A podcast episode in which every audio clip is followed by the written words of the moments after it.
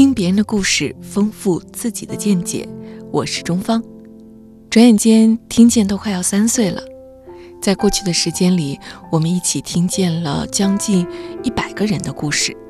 过往里呢，我都是通过我和嘉宾对话的方式来完成一整期节目。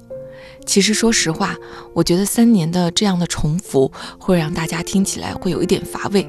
那我自己做起来的话，也会是觉得，嗯。有点没意思了，所以呢，我就想是时候该给听见改个版了。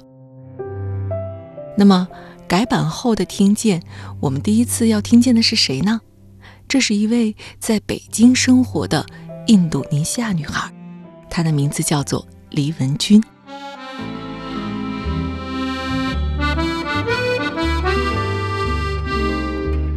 二零二一年十月六日。北京迎来了这一年的第一场大雪，把整个城市都激动坏了。第二天，我们要做一场拍摄，约在了白塔寺附近的一家咖啡厅。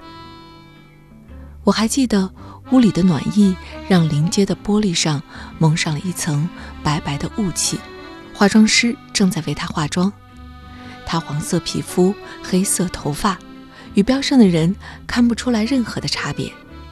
但其实，它来自于印度尼西亚，生长的城市是北苏门答腊的首府棉兰。他就是我们今天要听见的主人公黎文君。要说起来，北京的咖啡馆开的都不会太早，而这家咖啡馆早上八点半就开张了，这也是我们选择它的原因，因为要拍北京的胡同。如果胡同里的积雪被人们踩来踩去，就失去了那种美感，所以得趁早。前天讨论方案的时候，就是文君推荐了这里。说起来也有意思，对于北京大街小巷的咖啡馆，反倒是一个印尼姑娘如数家珍。转眼间，这是黎文君来到中国的第八个年头。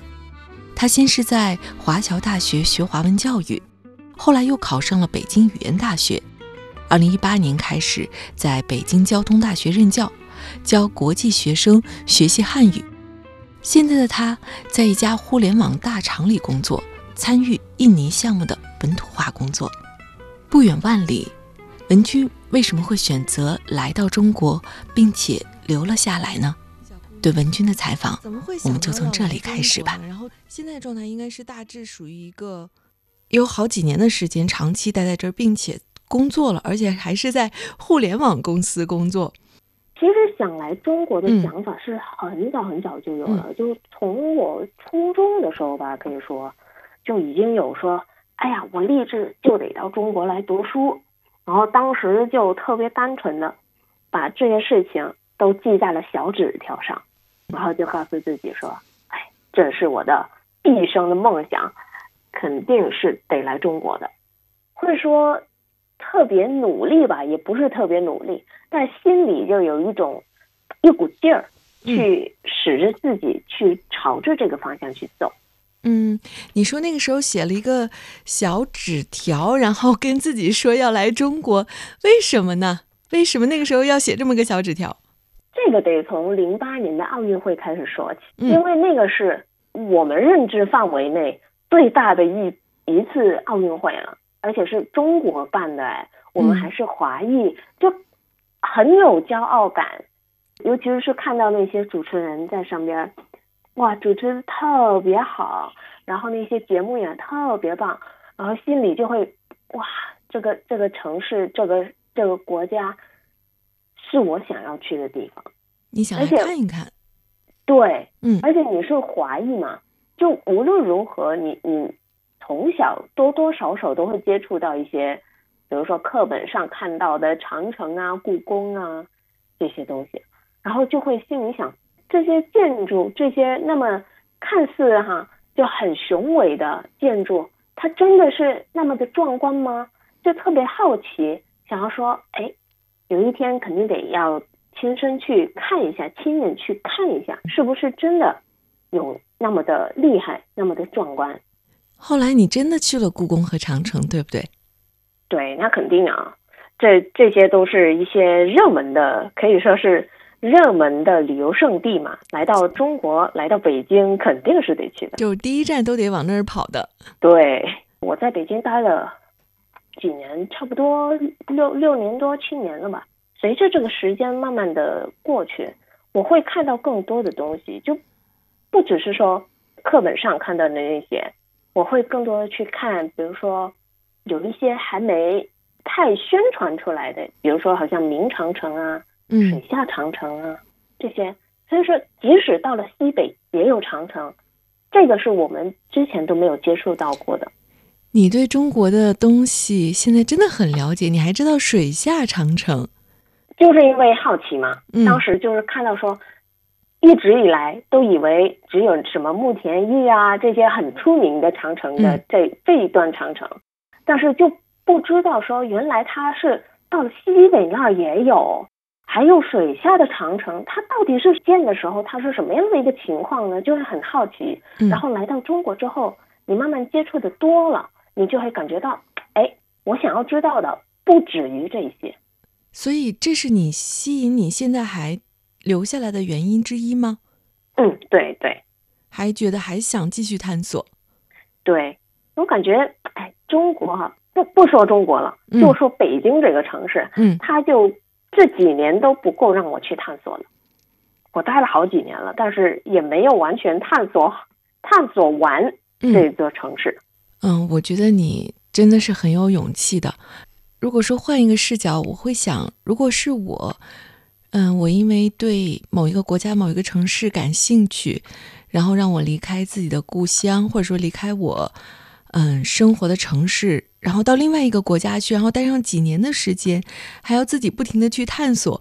对我来说，这是一件想起来还非常大挑战的事情。所以你出来的时候，并且是决定要在北京长期生活的时候，你的家人会是什么样的态度？会不会有点担心呢？担心肯定是会有。嗯，毕毕竟是女孩子嘛。嗯，在外又自己独自一人，可以说是去闯江湖哈。然后就会觉得说，哎呀。这一个女孩子老往外跑不太好吧？就留留在印尼多好啊，什么什么的。但是我自己就可能也是因为我从小就一直往外走的人，我从小就特别喜欢去参加比赛啊，很少说一年三百六十五天都待在家里的，每一年都会有一段时间是出去参加比赛，或者是去跟着团去演出啊之类的，所以就。会特别想要说让自己多看看，多去接触不同的东西，所以当时就很很坚决的跟我家里人说，这是我的决定。所以父母也因此支持了你。对，但是就会有还是会有担心嘛，也会有一个期限，就跟我说，反正你觉得自己累了，或者是你你已经到达了自己感觉心慌的时候，你 你就回来吧。对，其实说到这儿，我知道文君这个坚定的要在北京待很长时间的信念真的是很强。因为在疫情刚开始的时候，其实你也回到了印尼，对不对？嗯，是的。后来在去年，其实疫情也并没有结束，但是你还是选择了回来。我想那个时候父母的担心肯定是比过去还要大很多。对，当时还转工作嘛，换了一个。完全陌生的一个领域的工作，但是因为疫情的原因嘛，我们那个外国学生也来不了，嗯，所以就也没有办法说再开开展这个汉语教学工作了，嗯，所以我也想说先出去闯一闯，出去看一下，啊，当时也想着说自己比较感兴趣的领域是互联网，然后也觉得说中国对于互联网这个了解是肯定是比任何一个国家要强的。发展的速度也是比其他国家要快很多，所以当时就决定说，哎，那我我不如先到互联网呃公司去学习学习，去了解了解。工作的这个转变是发生在你回到印尼前，还是就是你再次回来北京这边呢？在印尼的时候，嗯，发生的。哦，在因为当时，嗯，当时其实回印尼的时候就没有想，就没有想那么多。完全就没有想象说这个疫情会这么久，当时就以为说是一个很短暂，就是很普通的一种流感啊，或者是一些反正就时间比较短的一次一次一次爆发嘛，所以当时也没有过多的想法。但是回到印尼之后，哎，感觉不太对劲儿啊，这个为什么又逐渐严重了？然后就好多国家也开始就慢慢的封封起来了，自己封城封国，还是会有一些担心嘛。所以当时就会想说，嗯，那不如我就先看看其他的工作机会，然后就开始看了互联网的这个领域。你觉得这个工作跟你以前的汉语教师的工作相比，挑战大不大？大呀！我现在白头发都冒出来好几根。对，肯定压力肯定是会有，因为毕竟是走出自己的舒适圈，就完全陌生的一个领域了。嗯，但是在在学习、在工作的这个过程当中，我又能够从不同的视角去看待事情。就比如说以前，以前我我我看到一个产品啊，就下了一个 APP，我就只是单纯的会去从一个用户的视角去看，但现在就慢慢的会去思考背后的一个逻辑。是什么样子的？然后为什么会有这种现象出现呢？就会会给自己打了很多问号，然后就去慢慢的了解。在采访中，文军毫不掩饰他对中国的热爱。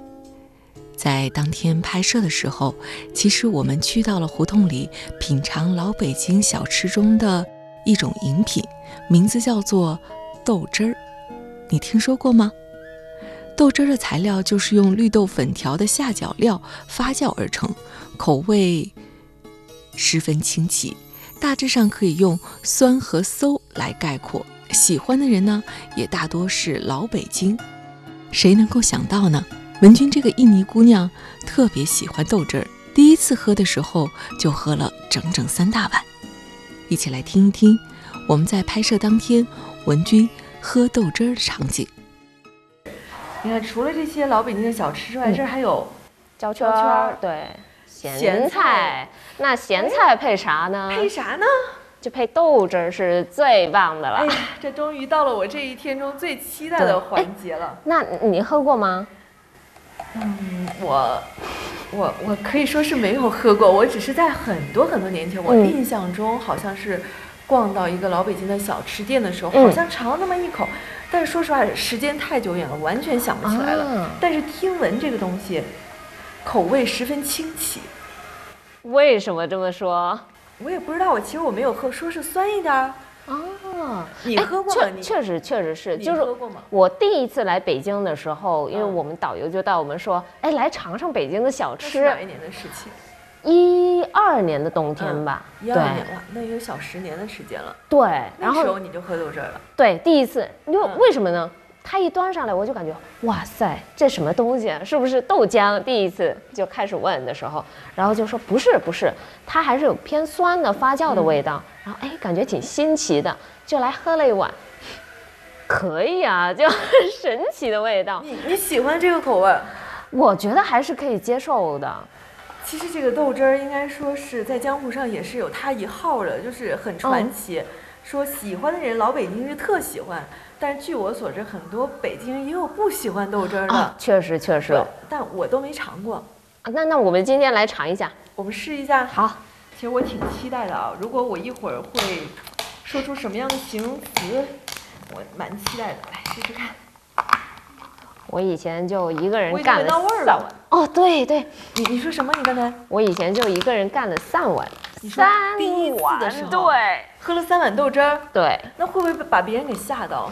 就我一开始喝第一碗的时候还好，然后喝完第三碗，那导游就过来，你你可以了，先别喝了。我已经闻到味儿了。对，挺棒的。挺棒的。就就就点咸菜。好，就点咸菜，我试试。你先来。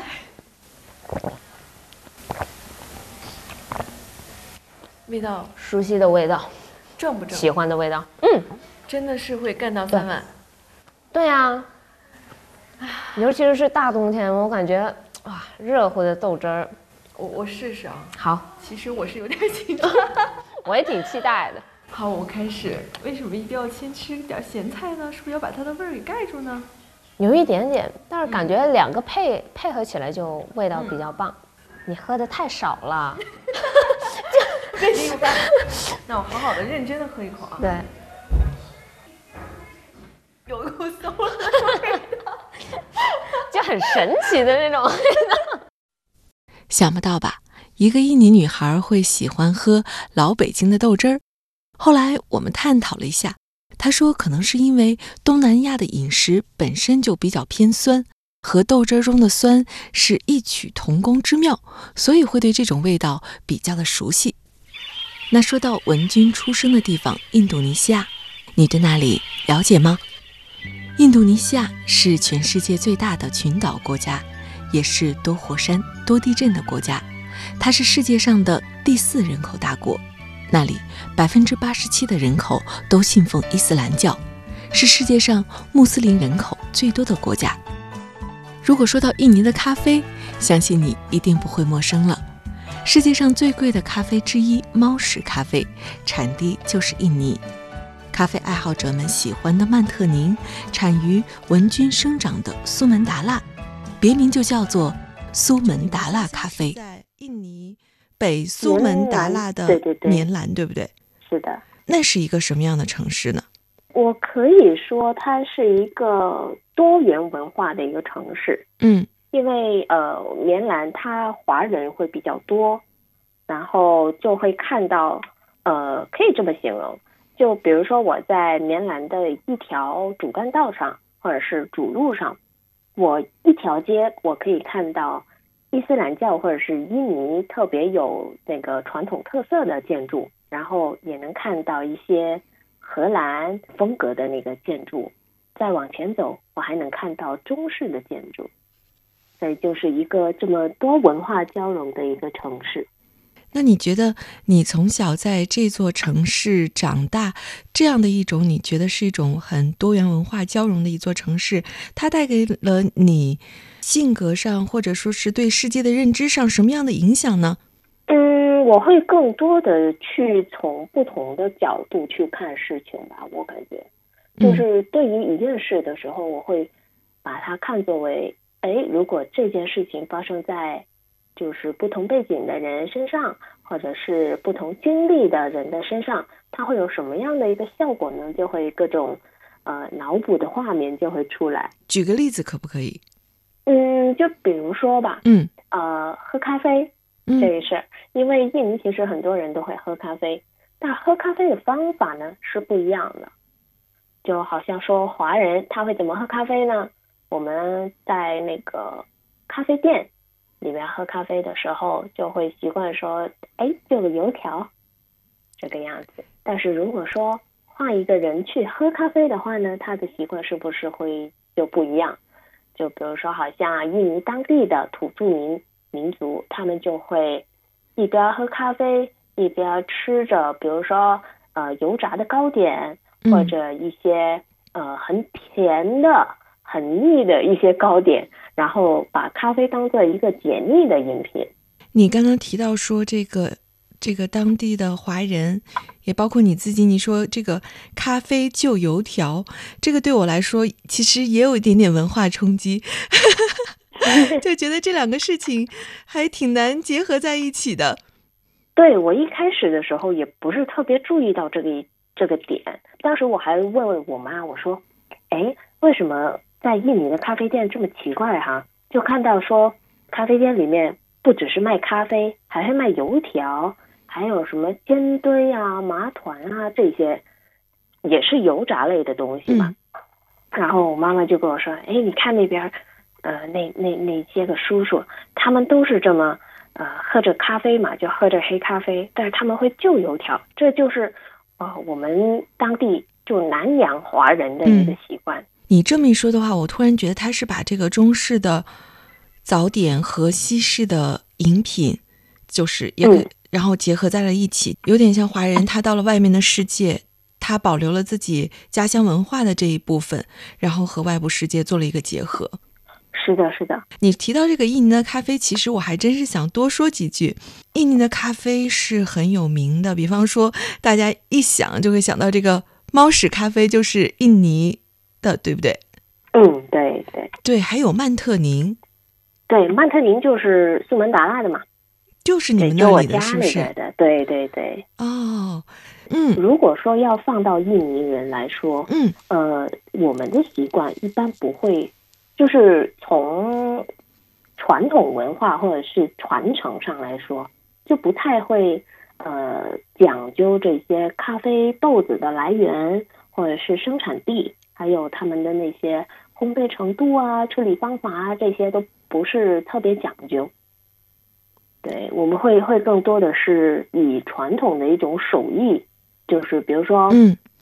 中国有丝袜奶茶这种泡法嘛，嗯。那在印尼的呃咖啡界里面呢，也会有这种冲法，就是会用一个大缸，一早上起来的时候就会把咖啡往那个缸里边倒，嗯，然后就会在里边煮，就类似于熬。有客人来的时候，他们就会往杯里倒一些炼乳，再把那个煮好的咖啡往上一冲，哇，那个香气！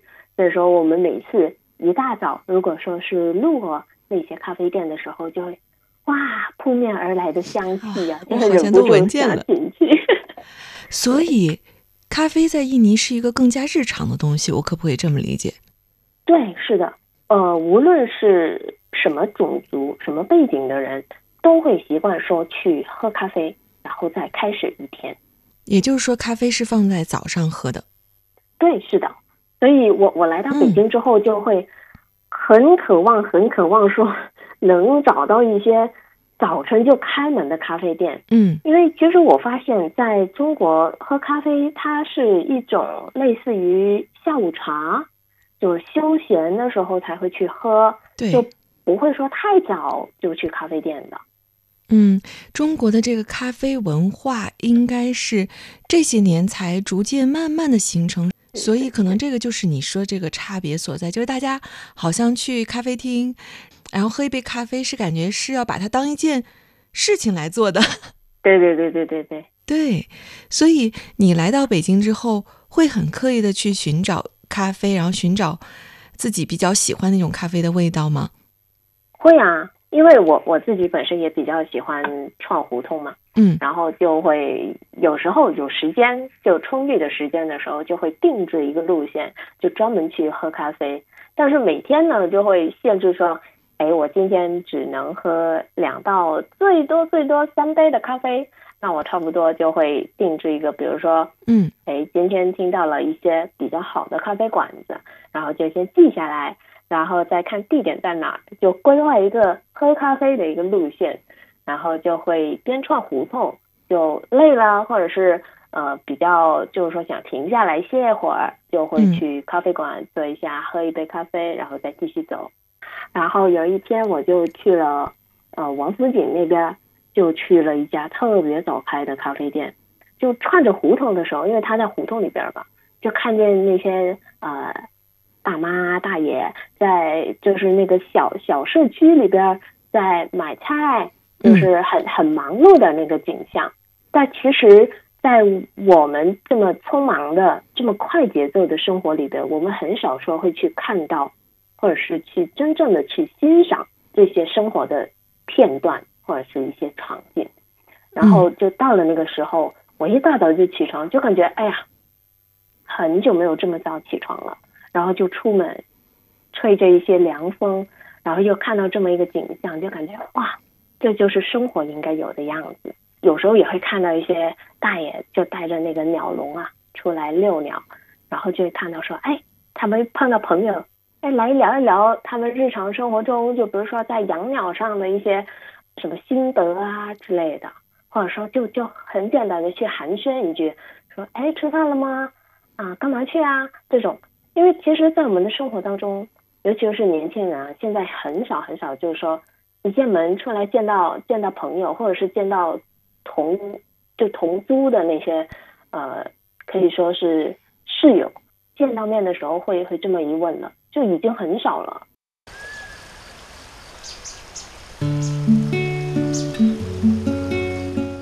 你好，我是钟芳。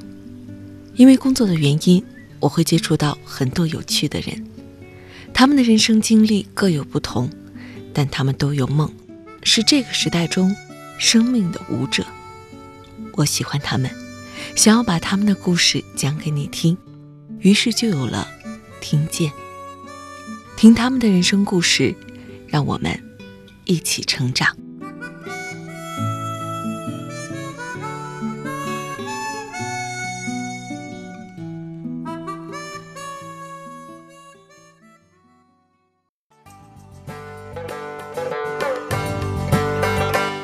听到这儿，你可能会想，文君的汉语普通话说的真是不错，有的时候还会冒出来一些京片子的尾音，是因为是华裔的关系，就能把普通话说的这么好吗？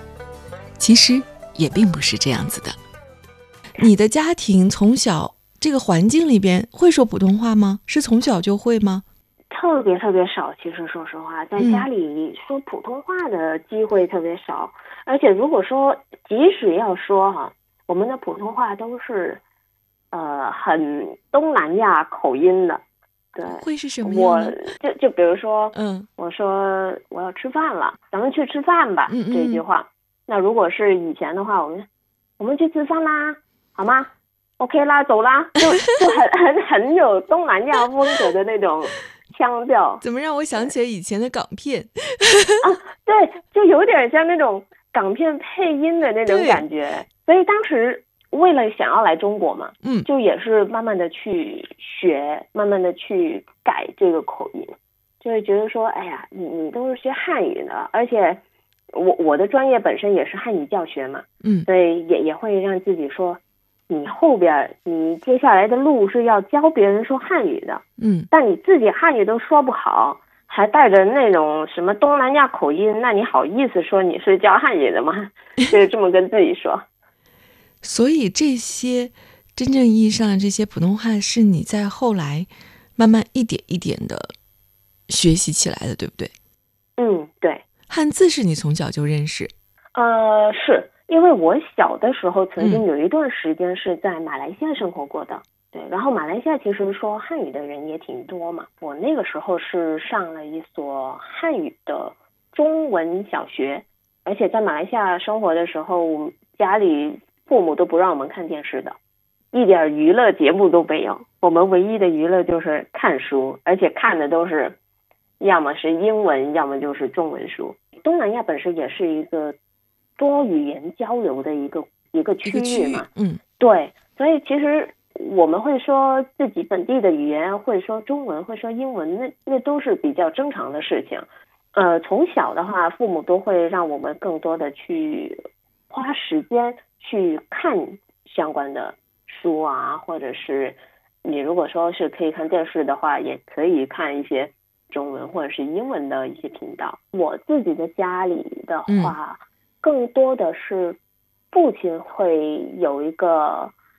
类似于监督的这个角色吧，他就会很积极的说，又又来到了周末时间了，对吧？然后我们要去干嘛呢？走去书店看书，就这么跟我们说。嗯，对，然后就在那儿看看完之后就想要买买书嘛，然后他就说行啊，那咱们做个交易，就从小就给我们上了一些经济课，然后就跟我们说，行，你们就用汉字来给我兑换呗。那我说要怎么要怎么兑换啊？来，我之前呢就买了一本那个呃小学作文范文，嗯，这里边差不多好像有一千篇的小作文吧，嗯，然后就让我们抄写，当时还是抄写，就不用说自己去创作，自己去去写作，嗯，就只是抄写。行，那那这个汇率是多少呢？那你那本书是一块五对吧？那你就用一百五十个汉字给我换，好吧？心想一百五十个汉字也不多，嗯，那就行呗，也不少。对，然后写着写着，哎，挺累的哈。就因为因为小的时候写的都是那种大方格嘛，对，然后一页其实只有一百个格子，嗯，那你就差不多写了两页一页半的那个那个纸了，嗯，哇塞，也挺多的。然后后边。他还特别仔细的去看，会去把这个范文上的每一个字就对着我写的，是不是真正的一字一句的抄下来，连标点符号都不放过。对，然后当时就会，行，那你写对了，那你就可以买了，但是买呢也得等到下周，就不一定说你你写完就立刻带你去买，不是的，就会有一个空窗期，让你慢慢的去等，让你有一个就是很着急想要拥有的那一个心态。对他，他就是有点像要考你自己的耐心，你对这个事情是有多么的重视。对，然后后边买完了之后，你就会特别珍惜这本书，因为感觉来之不易。我觉得爸爸好厉害呀，他的这种教育的方式，尤其你说到他这个让孩子等的这个状态，其实小朋友嘛，他肯定最想的是及时拥有一件东西。对我，我们当时就是一一开始的时候就会闹嘛，就我现在就想要什么什么的。对，没有没门儿，你就别跟我说这些，反正你就等，你等不及那就算了，怎么就甭说了。嗯，那你要是能等，你就等到下周到了我们周末娱乐时间的时候，再带你到书店去买。所以，即使到了现在，我们就我个人而言，我唯一的兴趣就磨灭不了的，花钱花的最多的地方就是买书了。所以，其实到了现在，我也特别感谢他，就是因为有他这种监督，让我就是慢慢的对汉字有了一种，不是说热爱。不能说是热爱，更多的是就是已经习惯了有他伴随我，在我身边一起，就是类似于出生入死吧。探索世界之大，是生活在北京也好，生活在棉兰也好，越来越多年轻人的选择。有勇气和能力的年轻人，将自己的步伐走得很远，但是风筝飞得远，依旧有一根线牵着。对于文君来说，这根线会是什么呢？他还会从北京回到印尼棉兰吗？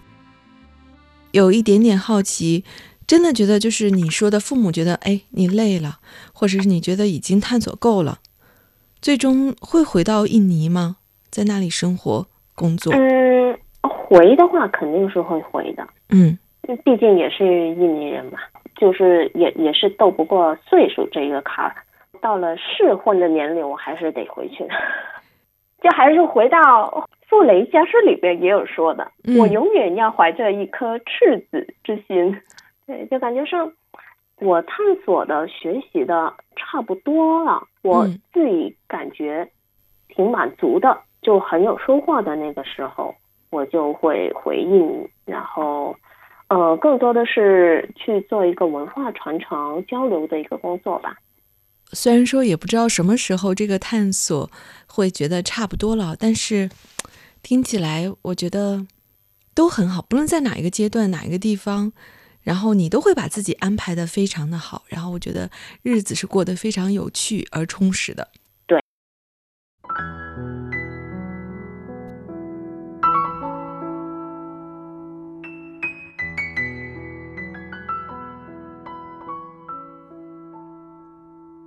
北京初雪过后的下一个周末，褪去了雨雪交加的寒冷，沐浴在阳光和蓝天中。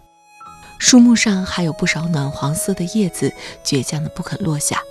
我问文君，周末你会有什么安排呢？他说约了小伙伴们去同仁堂喝养生咖啡。平时互联网大厂的工作实在太辛苦了，是该时候养养生了。听来听去，我都觉得文君是一个不折不扣的北京通。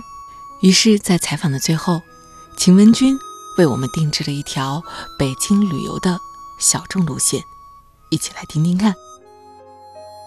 您要推荐北京的话，咱们来一个胡同游。我们还是从那个南边往北走吧，就从天坛那边。就比如说你是。第一次来北京，好，你去了天坛，行，然后我们先去喝一杯咖啡。天坛附近有一家很出名、很不错的咖啡店。好了，喝完了，然后我们就得奔北边走了嘛。我们就先逛一下三里河。三里河呢，它是一条呃，也是历史历史名河吧，算是。前门那一家就是三里河那边也有一家咖啡店，就坐落在那个河畔。就感觉很惬意。如果是夏天的话，就很推荐来这儿。一路走走到前门那边，你就可以先逛一逛前门，然后也有那边附近也有很多胡同嘛，杨梅竹斜街也在那儿，就是北京难得少见的斜街。对，然后就可以也可以看到很多不同建筑风格，然后再往上走就是王府井了。王府井就也是必去的一个景点嘛，可以说，就是我们只是串啊，对，然后就往上走了之后，王府井那边有天主教堂可以去看一下，嗯，对，然后再往东边一点点，有有一条叫史家胡同。那那条胡同好了，特别棒的。有关于文君的故事，我们就讲到这儿了。其实听到文君的故事的时候，我会想，世界如此之大，但是人和人之间的情感，不论国籍，不论民族，不论宗教，又是如此的相似。你喜欢这样形式的听见吗？欢迎你在节目下方的评论区给中方留言。这世界有那么多人，人群里藏着一扇门，往迷蒙的眼睛里长伸，初见你蓝色清晨。这世界有那么多人。多幸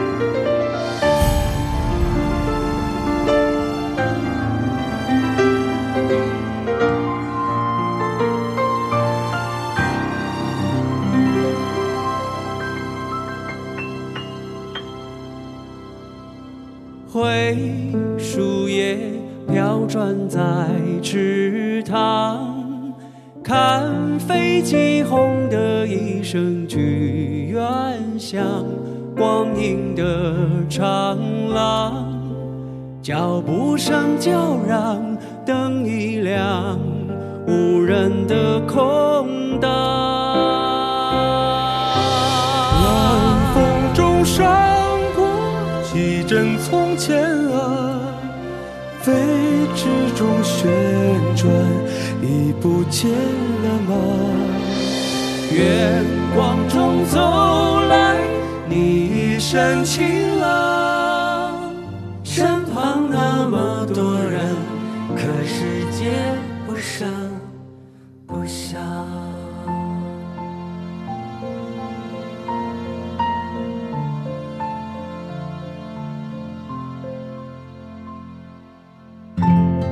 这世界有那么多人，